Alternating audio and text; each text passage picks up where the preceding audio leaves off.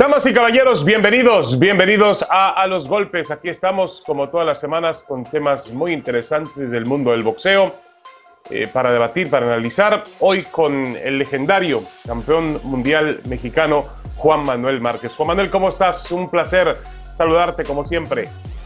¿Qué tal David? Igual, un abrazo a la distancia y ahorita pues, en la nueva normalidad, a la nueva modalidad de, de trabajando y, y con mucho gusto poderte saludar también. Igualmente, Juanma. Bueno, tenemos eh, eh, la noticia de que Saúl El Canelo Álvarez este fin de semana llega, cumpleaños, pero no es un cumpleaños cualquiera. Cumple 30 años de edad. Todavía se mantiene en una franja muy interesante de su vida como atleta profesional, pero llega al tercer piso y llega habiendo ya conquistado logros interesantes en el boxeo. Debutó como profesional el 29 de octubre del año 2005 tiene una marca de 53-1-2 con 36 knockouts. Ha sido campeón del mundo en peso super welter, mediano, super mediano y hasta semi completo. Fue boxeador del año para The Ring en 2019 y sus peleas más reconocidas son frente a Gennady Golovkin, en dos peleas, la cita contra el puertorriqueño Cotto, el knockout ante Khan, eh, la victoria ante Daniel Jacob y por supuesto el triunfo que logró contra Kovalev subiendo de peso. Eh, Juan Manuel Márquez, te pregunto, ¿cuánto ha progresado técnicamente la carrera boxística de Saúl el Canelo Álvarez desde su presentación en el boxeo profesional? Creo que ha tenido puntos positivos el peleador de Jalisco. Ha avanzado, ha crecido, ha mejorado incluso su técnica, su velocidad, eh, en este caso su esquina, Eddie, Chepo Reynoso han hecho su trabajo bien. Y creo que ha avanzado y lo ha aprovechado bastante bien eh, en cuanto a sus eh, cualidades boxísticas, en cuanto a mejorar al contragolpe, en cuanto a mejorar en combinaciones de golpes, la velocidad. Creo que es un punto muy importante para un campeón del mundo. De acuerdo. Y, sobre todo, Juama, partamos desde algo que tú, tú conoces muy bien, y que, y que también tiene el Canelo, eh, la disciplina. Es decir, es un, un, chico que lo podemos criticar por muchas otras cuestiones, pero tiene algo que eh, generalmente no es una característica, una condición que le sobre al boxeador en cualquier parte del mundo. Y él tiene disciplina, trabaja mucho en el gimnasio y se toma como debe ser con mucha seriedad la profesión de boxeador. Por supuesto, bien lo comentas, ese es el punto muy importante para un peleador, la disciplina, el estar entrenando, levantarse a correr, que tengas un horario, que seas, en pocas palabras, la disciplina es un punto muy esencial, muy, muy importante para un peleador. Yo creo que el más importante de todos, porque si tienes disciplina, lo demás se te da solo, lo demás se te da sin ningún problema. Habiendo disciplina, tienes, eres un peleador donde creo que eh, vas a sufrir en las peleas importantes, vas a sufrir, pero creo que la preparación y la condición no te va a faltar. ¿Por qué? Porque tu disciplina te puede sacar adelante. Sí, alguna vez recuerdo haberte hecho una entrevista, Juan Manuel, hace ya algunos años, y, obviamente eh, cómo, cómo, el poder mental es fundamental en un boxeador, porque cuando no tienes, cuando, cuando tienes hambre, cuando tienes necesidad, obviamente peleas por algo. El problema es cuando ya tienes de sobra, ya, ya, ya, ganaste lo suficiente y dices, ah, caray, me tengo que seguir levantando a las 5 de la mañana a correr, tengo que seguir sacrificándome en lo que como, cuidar el peso, trabajar en el gimnasio, recibir golpes. Es una profesión complicada, Juanma. Por supuesto, David, y creo que también es como se dice, ¿no? Como se dice en el argot boxístico y en todos los, en todos los rubros no es difícil, lo difícil no es llegar, sino mantenerse. Y creo que eh, un peleador, y en este caso el Canelo Álvarez lo ha sabido hacer, se ha mantenido, es un peleador disciplinado, es un peleador que lo ha llevado a hacer eh, cosas importantes, creo, sobre el ring. Y sobre todo el entrenamiento que, genera. Eh, no es un peleador que se queda estancado, es un peleador que va cambiando, que va mejorando en cuanto, como te comento, su, su contragolpe, sus movimientos de cintura. Y eso también es debido y parte del equipo. De acuerdo. A ver, Juan Manuel, em, para ti, ¿cuáles son las tres mejores peleas de Saúl El Canelo Álvarez? Mira, hay que ver, hay que verlo, David. Creo que las tres primeras peleas de, importantes en el aspecto mediático y en el aspecto económico, para mí han sido tres como las que, como la de Mayweather, Eso es una, una, una, una, pelea la fue de mucho aprendizaje, ¿no? Mediáticamente, de aprendizaje y, mediáticamente también. Eh, la segunda, creo que me quedo con la victoria de Canelo sobre Kovalev, de la manera que le peleó, de la manera que lo hizo, de la manera que quiso. El Canelo Álvarez tuvo que cambiar su estilo trabajando y peleando en la zona corta, donde pensábamos que le iba a hacer más daño eh, Triple G, pero fue al revés. Creo que aprovechó, presionó y eso es un punto muy importante para el, para el peleador mexicano y una victoria de de la misma manera. Y la tercera me quedo con Kovalev. Kovalev es un peleador eh, casi semi, completo y este, disputaron el cuarto, la cuarta corona en, eh, eh, bueno, el Canelo Álvarez fue por el cuarto título en su, en su, en su carrera, cuatro títulos en diferentes divisiones y creo que fue una pelea, una pelea, una pelea importante, una pelea buena en el aspecto de cómo subir de peso el aspecto cómo trabajar la velocidad y cómo trabajar la, resistencia en, subir de adaptarse exactamente en subir de peso y dar un buen espectáculo. Ahora que resulta que resulta ilógico y que resulta creo negativo para este triunfo lo que resultó lo que declaró Cobalé después de la pelea. Sí, de acuerdo, eso le quitó un poco de credibilidad al, al, triunfo de, del Canelo. Ahora, Juan, tú pones entonces Mayweather, Kovalev y también agregas una pelea, supongo, contra Gennady Golovkin, una de las dos peleas con Golovkin. Sí, es eh, Mayweather número uno, eh, la segunda de Golovkin, la primera fue también muy buena, que dieron empate, la segunda fue como eh, el triunfo que le, que le, que le dio el Canelo Álvarez, el boxeo que le hizo en la zona corta. Y la tercera Kovalev por el simple hecho de la, de la cuarta corona en diferentes divisiones para el peleador mexicano.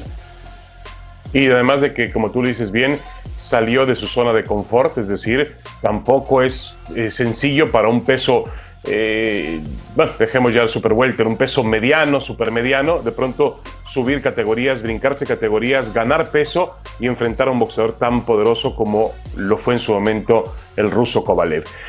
La siguiente pregunta es un poquito complicada, eh, Juanma, y te, lo hago obviamente entendiendo que eh, además tenemos la ventaja, la, gloriosa ventaja de que para mí por lo menos tú estás incluido en ese grupo.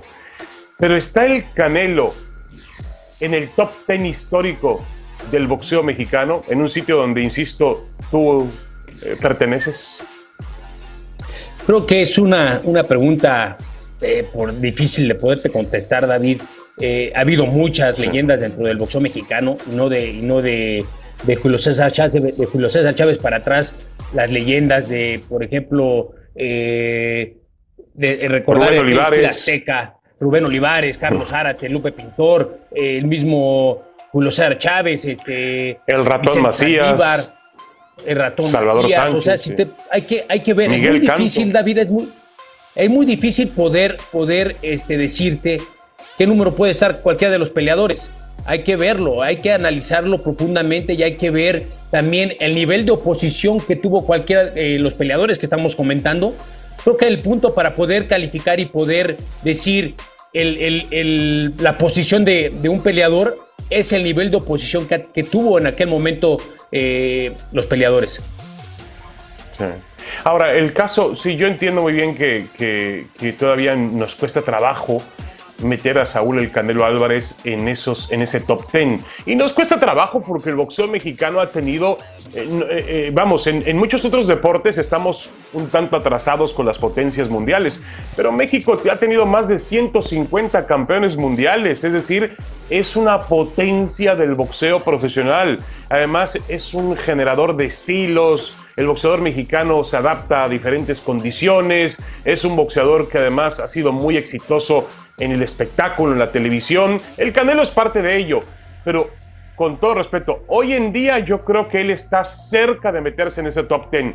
Para mí, Juan Manuel todavía no pertenece. Tengo que ser em, demasiado, ¿cómo llamarle? Em, eh, demasiado rigorista para permitir que alguien entre en ese círculo tan sagrado por lo que realmente hemos visto de los boxeadores mexicanos.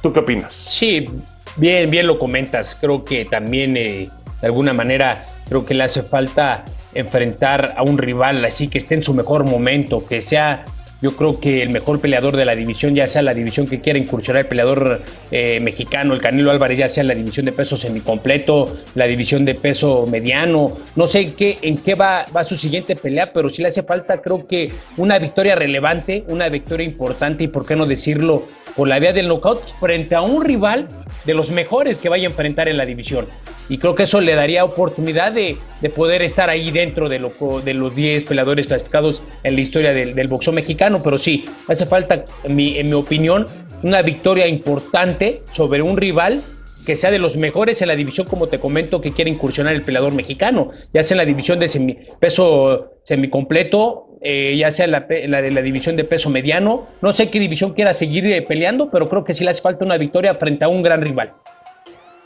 Sí, de acuerdo. Y, eso no quiere decir que el Canelo no lo pueda lograr, ¿eh? Lo puede lograr, quizá va en camino a lograrlo. Hasta ahora, a sus 30 años de edad, ha logrado cosas muy interesantes en el mundo del boxeo. Pero no confundamos popularidad, no confundamos el dinero, no confundamos, no confundamos la necesidad que tiene la industria hoy en día con los atributos de un boxeador. En, la palabra era, que se me había perdido era exigencia y tú también lo decías, Juan Manuel, y tenemos que ser muy exigentes porque el boxeo mexicano nos ha dado grandes, grandes glorias. No cualquiera, no estoy diciendo que el Canelo sea un cualquiera, pero para entrar entre los 10 mejores, en realidad tienes que mostrar fundamentos eh, históricos y fundamentos válidos. Em, Juan Manuel, la última pregunta. ¿Hasta dónde crees que pueda llegar la carrera del Canelo? Ya hablabas de la cuestión de los pesos.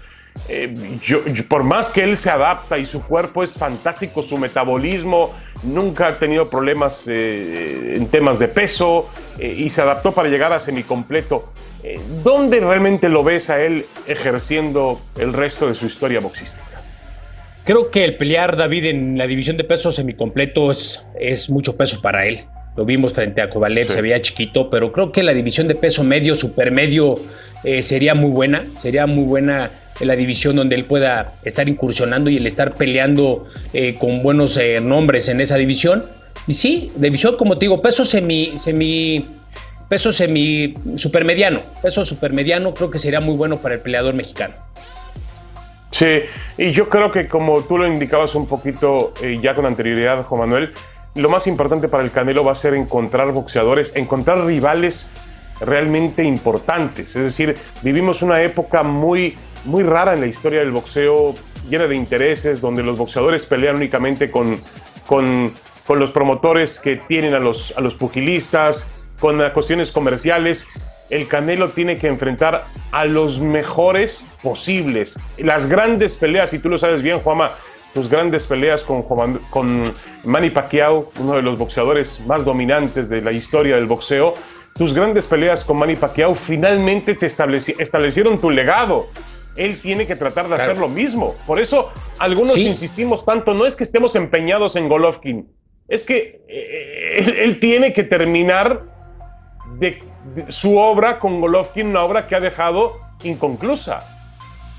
Por supuesto, eso es lo que tiene que hacer un peleador, enfrentar a lo mejor y enfrentar y demostrar que es el, es el, en este caso, el mejor peleador y tiene que hacerlo, tiene que pelear con los mejores de la división que está incursionando y demostrarlo. Creo que eso es lo que, lo que tiene que demostrar un peleador, pelear y, hacerlo frente a grandes rivales. Y para finalizar, únicamente eh, mandar una gran felicitación a Saúl El Canelo Álvarez por sus 30 años de edad. Eh, felicidades, que la pase muy bien, en familia, con, con mucha salud. Em, hemos elogiado mucho, hemos elogiado su carrera boxística, y lo hemos criticado también, y tenemos que elogiar lo que él hace fuera del ring, donde participa en, labores sociales que también son muy, muy importantes, en, donar para gente que realmente lo necesita, para niños enfermos. Todo eso le damos el crédito y Juama, le damos una gran felicitación, un abrazo a Saúl El Canelo Álvarez en su cumpleaños. Sí, por supuesto. Felicidades para el peleador de Jalisco. Muchas gracias. Esto fue a los golpes.